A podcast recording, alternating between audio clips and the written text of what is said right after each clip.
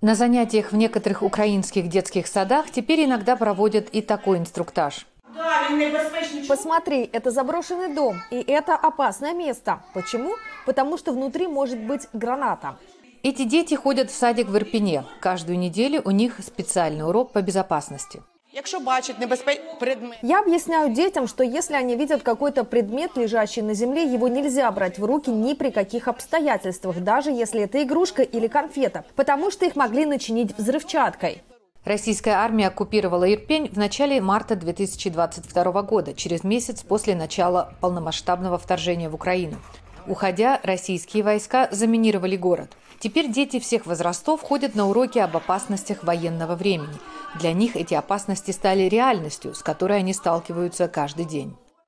ну і тут шокована всередині. Честно говоря, очень сложно рассказывать все это детям, но я знаю, что должна это делать. У нас есть разные игры, книги и загадки про мины, гранаты и про взрывы. Агентство ООН ЮНИСЕФ предоставляет обучающие материалы для детей дошкольного и школьного возраста по всей стране.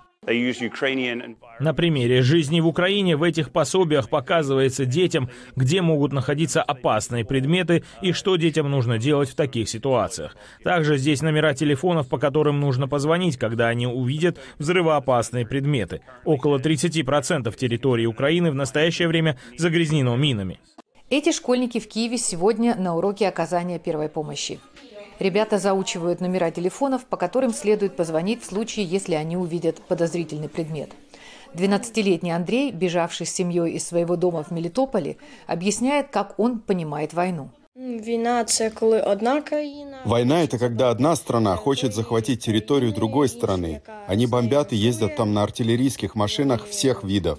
Педагог Людмила Гаврилюк говорит, что дети Украины преждевременно взрослеют и нуждаются в большем внимании и заботе. Бачиш, коли діти е, мовчазні або Порой я вижу, что дети молчат или грустят, и в такой момент наша задача быть рядом. Нам также необходимо постоянно адаптировать образовательную программу к нынешним военным обстоятельствам. Дамиан Ренц из ЮНИСЕФ говорит, что из 7 миллионов детей Украины около 40% до сих пор не имеют доступа к очному обучению, а около полутора миллионов имеют проблемы с психическим здоровьем, требующие профессионального вмешательства.